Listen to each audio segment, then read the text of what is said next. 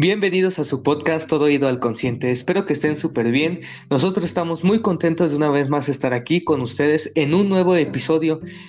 En esta ocasión ya es el número 11. Estamos muy agradecidos por todo el, el, apoyo que nos brindan de compartir su tiempo con nosotros trayendo diversos temas. Y el día de hoy les vamos a platicar, ya que estamos en estas fechas que se van acercando como el Halloween, el Día de Muertos aquí en México, vamos a, to a tocar casos sobre criminales, historias que hablaremos que son muy conmovedoras, tan integrantes de, de grandes misterios y nos vamos a enfocar sobre el enorme fondo psicológico sobre estos casos tan terribles.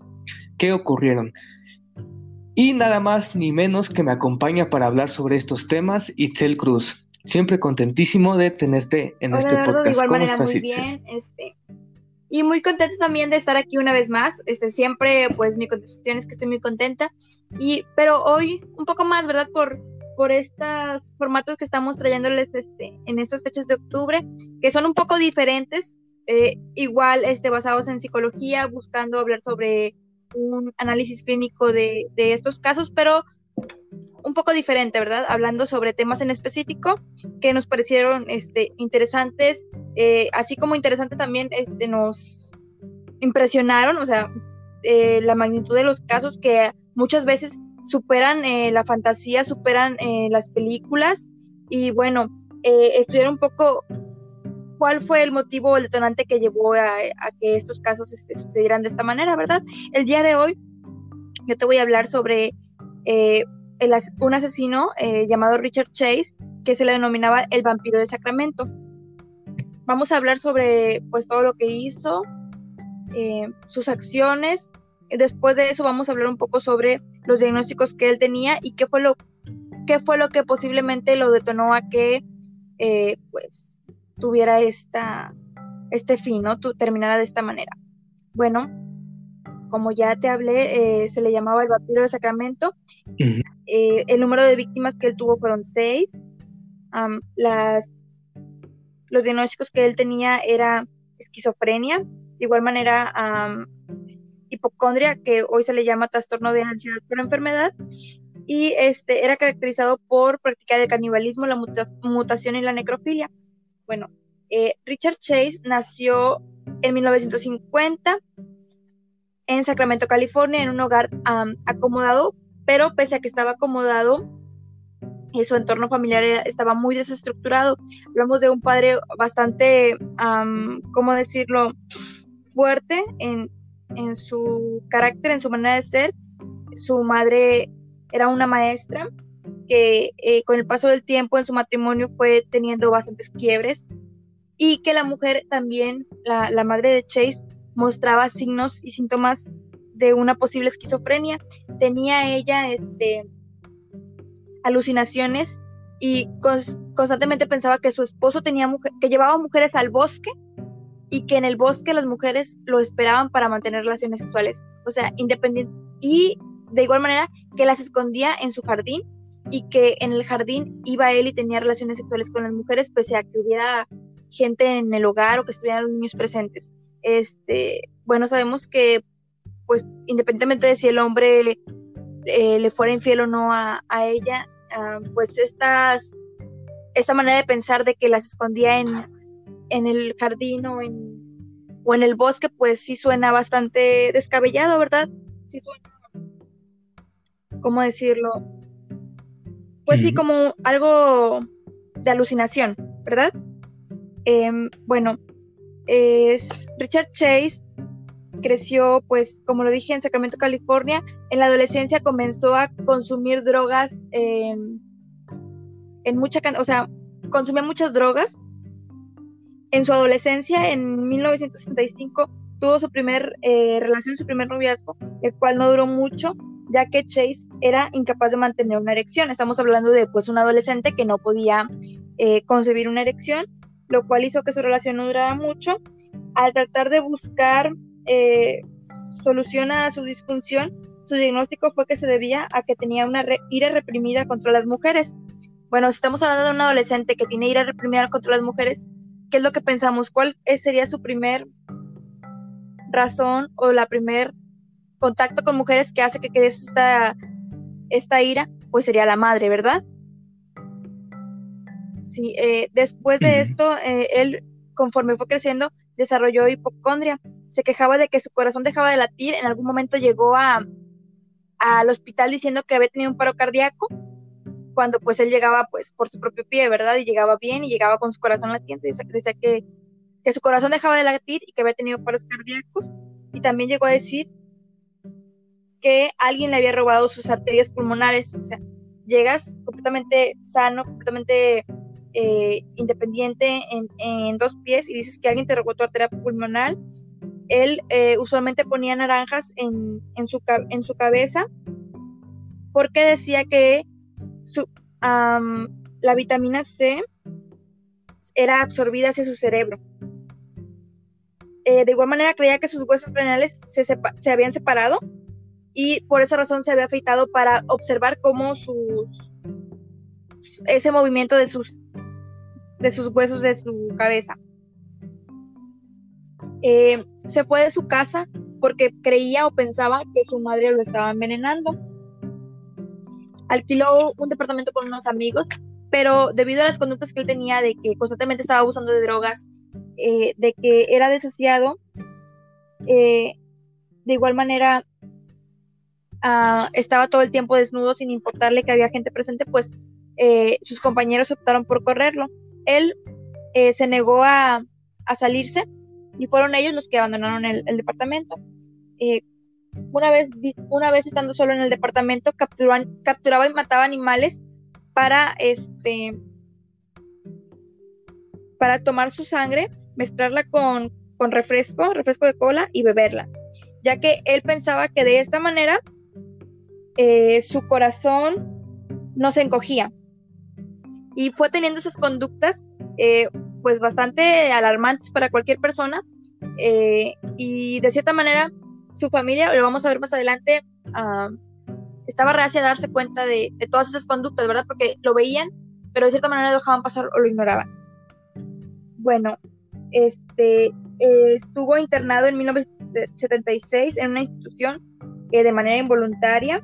Ahí se le llamó Drácula porque este, tomaba sangre, eh, tomó a dos, a dos este, pájaros estando ahí y los degolló y les quitó la sangre para beberla. De igual manera dicen que tomaba sangre de perros que estaban ahí en, en terapia y la bebía. Ahí fue diagnosticado con esquizofrenia paranoide y después de tomar medicamentos se consideró que era apto para regresar a la sociedad.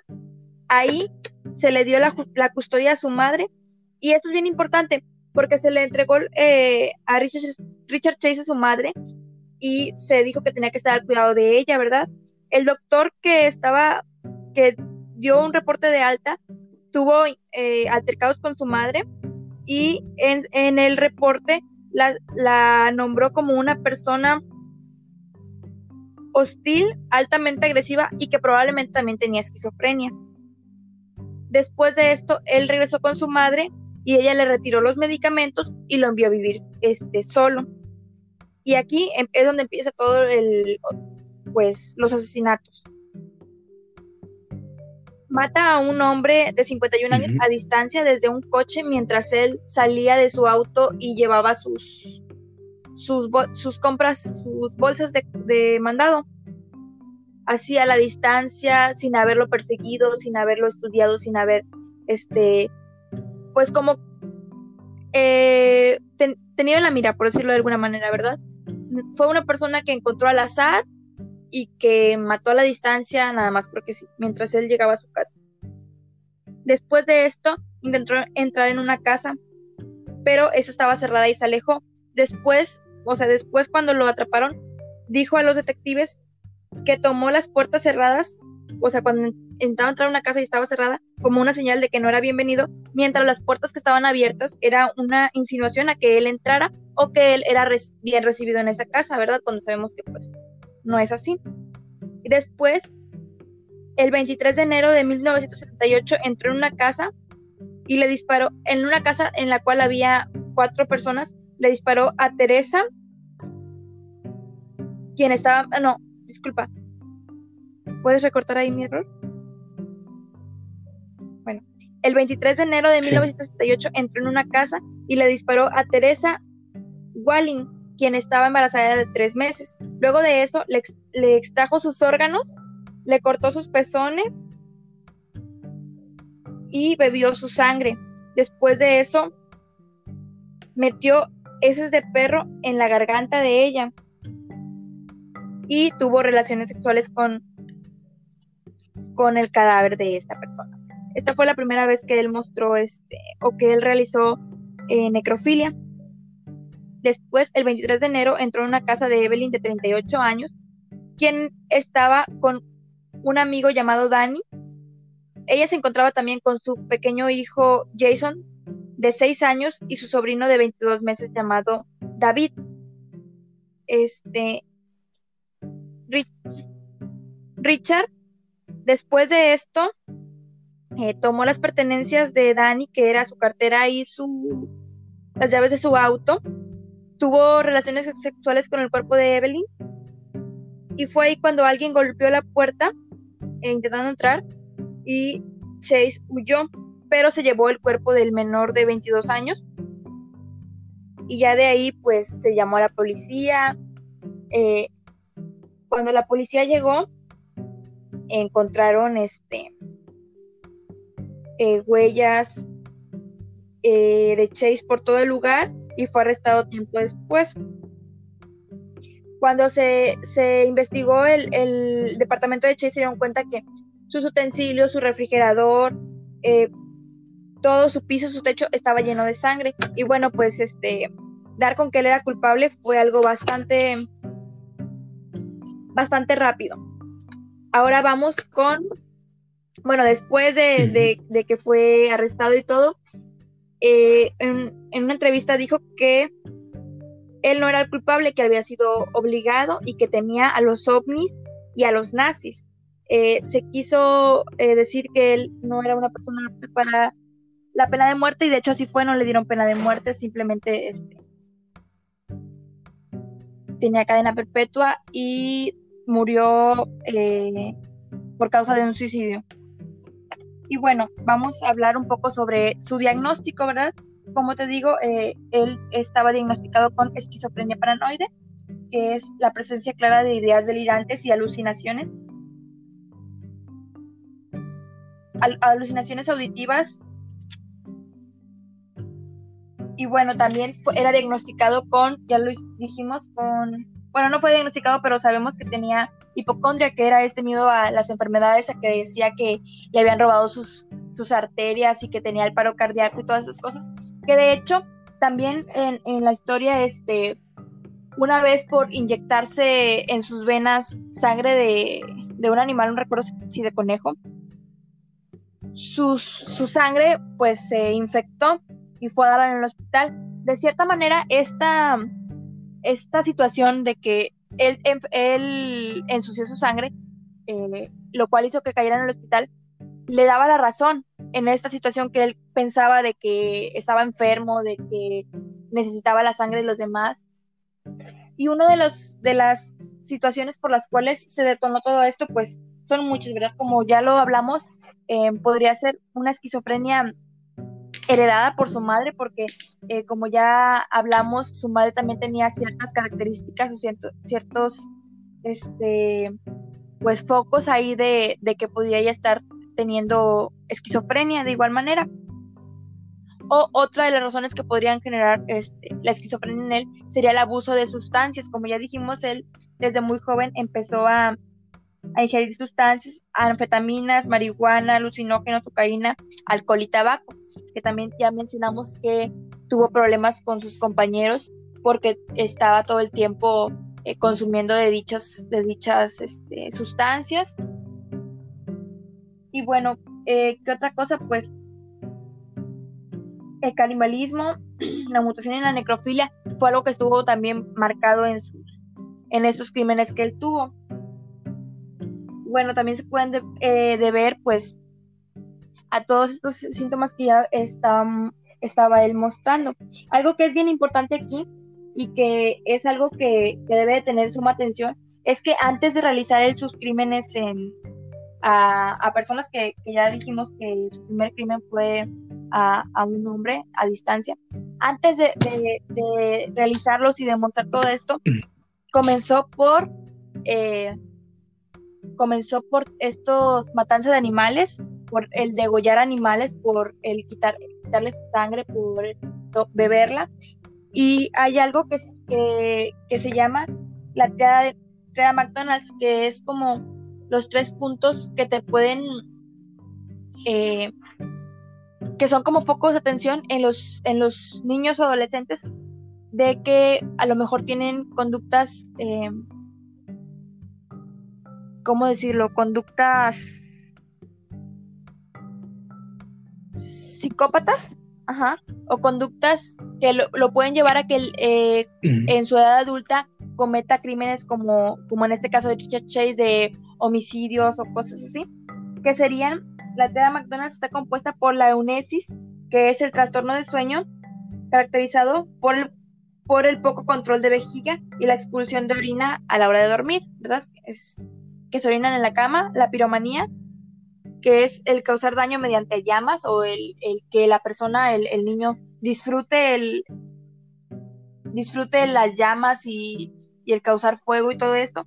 Y otro sería el maltrato animal, y vemos eh, que eh, Richard Chase cumplía estos tres, estos tres casos o estos tres factores, eh, los cuales pues son como que estas alertas de que tiene conductas antisociales, conductas peligrosas para los demás. Y bueno, de igual manera, como lo mencionamos, el, el núcleo familiar completamente desestructurado, también este, se habla de que Richard Chase llegó a su hogar cuando sus padres recién se acababan de casar. Sus papás se casaron y a los nueve meses y medio llegó, nació Richard Chase. Se habla de que a lo mejor los padres no tuvieron como que, pues no, no se desarrollaron de manera pues sola ellos, ¿no? Cuando ya llegó Richard. También se habla de que su padre pues era una figura bastante autoritaria y que cuando llegó a tener problemas de, problemas desde con las autoridades hasta problemas con, con, sus, con sus compañeros de, casa que lo corrieron y en vista de que él no se fue, prefirió irse. El papá, bueno, el papá y la mamá este, evitaban todos esos conflictos, ¿no? Y el papá lo único que le decía es que necesitaba desarrollarse bien este, como, como hombre, tener un trabajo y, este, y superar todas esas cuestiones. Y su mamá de igual manera cuando pues Chase estuvo en, en esta,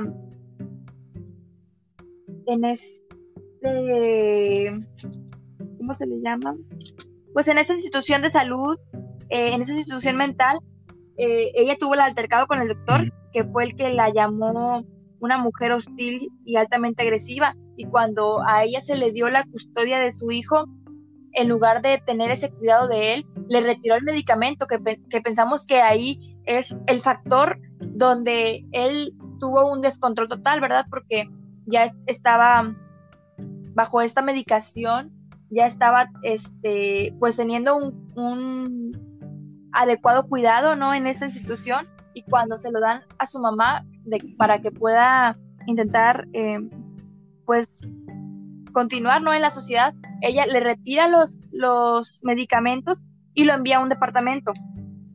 Cuando, pues, lo que tenía que hacer él era estar bajo un, bajo ciertos cuidados, ¿no? Bajo la observación de que tomara las medicaciones y ella pues hizo todo lo contrario a, que se a lo que se le dijo, ¿verdad?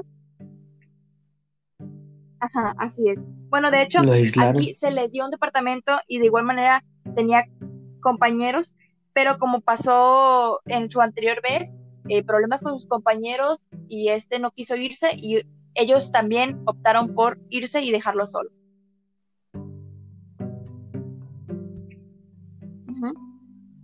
Y fue ahí cuando lo dejaron solo, cuando ya sucedió el, primer asesinato.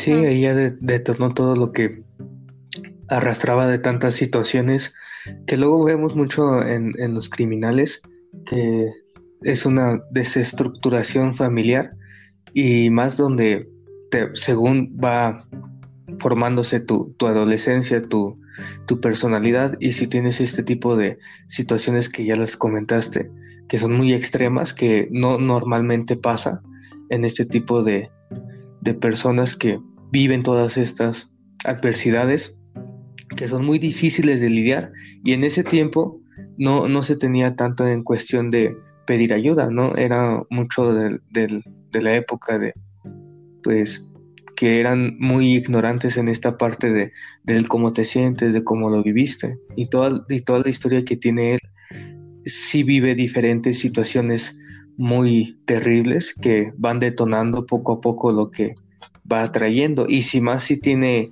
ya herencia, digamos, esa parte fisiológica de, de tener familiares cercanos, que en este caso fue su madre, que tenía esquizofrenia o, tenía esos episodios indicios de esquizofrenia, pues más comúnmente iba a desarrollarse y tenía todos los indicios para detonarse de una manera pues muy muy eficaz, ¿no? Y, y, desde ahí pues ya fue haciendo este acto criminal que empezó pues desde muy joven y, pues sí está, está muy está muy interesante todo lo que todo lo que vas platicando porque luego vemos que o tenemos esa ese ese tipo de prejuicio de que son malos y así nacieron y todo, ¿no? En este caso algunos se van creando y unos no pueden evitar vivir estas cosas. Este, hay muchos casos así como el de Richard Sales donde em, pues son casos atroces, horribles y cuando ves la historia tú dices, wow, o sea, tienen una historia familiar eh, muy, muy fuerte, donde se habla de abandonos, abusos, a lo mejor un abandono emocional también muy fuerte, un desapego de la familia y factores que, son tan fuertes que causan estos traumas a, tal grado como para que la persona se cree así en... Eh, de esta manera y realice estos actos tan tan horribles, ¿verdad? Este, esperamos en próximas este, capítulos a hablar sobre otros casos eh, que de igual manera, o sea, mostrar más que nada a las raíces, ¿no? De la persona, las raíces de del por qué tiene esos esas tendencias suicidas, el por qué se crearon de esa manera, ¿verdad? Porque sabemos que el núcleo familiar o los padres influyen bastante y aquí vemos de qué manera pueden influir eh, tanto positivamente en algunos como negativamente en otros, ¿verdad? Eh, y como te lo mencionaba mucho, el abandono no nada más de manera física, que, muchas veces eh, es el abandono total de uno o dos padres, pero también está el, abandono emocional, que es en, el, en este caso de Richard, el, abandono que tuvo, ¿no? El abandono de un padre que a lo mejor sí estaba ahí, pero emocionalmente no. Ajá. Sí, como bien lo dijiste que había unos eventos, algunas pausas donde se podría ayudar e intervenir de una manera un poquito más preventiva, más preventiva para que no sucediera estos actos ya criminales y pues en vez de, de tener ese apoyo suficiente, dejemos eso de ahorita de la salud mental, ¿no? Sino de la familia en sí se hicieron todo lo contrario, hicieron toda la controversia y, lo encaminaron más en esa parte, aunque no es como esa culpa y todo lo demás, pero lo encaminaron más y lo forzaron un poquito más a aislarse más él. Y en ese tipo de trastornos que son sobre todo de la personalidad, es donde tú te vas cargando cosas, vas cargando pensamientos, vas cargando eh, todas las ideas y en esas ideas tarde o temprano se rompe el vaso y se van convirtiendo en un desborde total de actitudes agresivas, de impulsos y deseos. Entonces, ahí ya se va, se va más a, los actos criminales de una manera que se hacen sentir bien, porque ya es el impulso, ya es el deseo que tienen ellos y son ideas un poco erróneas de las que tienen, ¿no? Y cometen estos sorprendentes casos que no son normales, es, es la, la necrofilia y todo lo demás con los cuerpos y hay muchísimas cosas que, que hacen, ¿no? Entonces, está muy, muy sorprendente este tipo de, de personas, de cómo llegamos nosotros desde, desde la raíz ver la parte humana, estudiarla en muchos sentidos, porque desde mucho antes también tenemos ya esa, esa genética que nos puede conducir a diferentes comportamientos, a diferentes trastornos, pero no significa que, sea como el fin, ¿no? Entonces sí encontrar bien este tipo de, de, indicios para saber cómo manejar todo esto de, de, una vida, de la historia que se va desarrollando y tenemos muchísimos ejemplos en esta parte de estas personas que vivieron todo este alboroto en su vida, todos estos actos que son muy horribles y que hicieron sufrir a muchísimas personas. Así es, Eduardo. Este, ¿Sí? Sí, y pues creo que es todo. Eh, muchas gracias por estar aquí. Es muy importante que nos, que nos tomemos este tiempo de, de platicar sobre esto, de también no, no nada más de, cosas muy, muy en generales, de, todo lo que vamos viviendo, sino también toda la historia que tenemos como sociedad en diferentes países y también tomarlo en apunte, porque ahorita, hoy en día, el, pues sí, el acto criminal y todo eso está muy a tope. Entonces también conocer este tipo de personas y como luego hay muchos prejuicios de que el criminal ya nació o ya se hace, entonces sí es un poquito dar ese foco de atención a, todos nuestros, nuestros amigos, todo lo que van viviendo, porque tanto se puede desbordar de algo positivo, tanto también se puede desbordar de algo negativo y de, límites ya muy, muy atroces que no queremos que, que pase así, ¿no? Entonces tenemos toda esta historia de información que son muy curiosas sí son terribles y todo, pero sí intriga a nosotros como, como seres humanos de lo capaces que podemos llegar a ser y lo importante que es la salud mental en este tipo de, de enfermedades que son de una cosa muy seria y pues nosotros lo estamos estudiando. Los compartimos con ustedes con muchísimo gusto. Espero les haya gustado y les traemos otro caso también muy importante que es, es mucho peor, creo, porque son criminales, así podríamos decir los legendarios, que son leyendas que marcaron toda una historia en, esos países, que sucedió en, el caso del otro episodio que ya sería en, Estados Unidos. Entonces, espero que nos puedan acompañar más adelante con este gran episodio que les puede gustar, les puede interesar y abramos la mente para más información, para que nosotros podamos tener todo un lujo de de llenarnos de mucho, de mucha curiosidad, mucha sabiduría de estos temas. Y pues gracias por acompañar, Mitzel. Fue muy satisfactorio escucharte investigar este, este caso que nos gustó muchísimo. Y síguenos por Spotify, por Anchor y por la página de Facebook Chambive. Espero que nos puedas seguir al otro episodio. Gracias.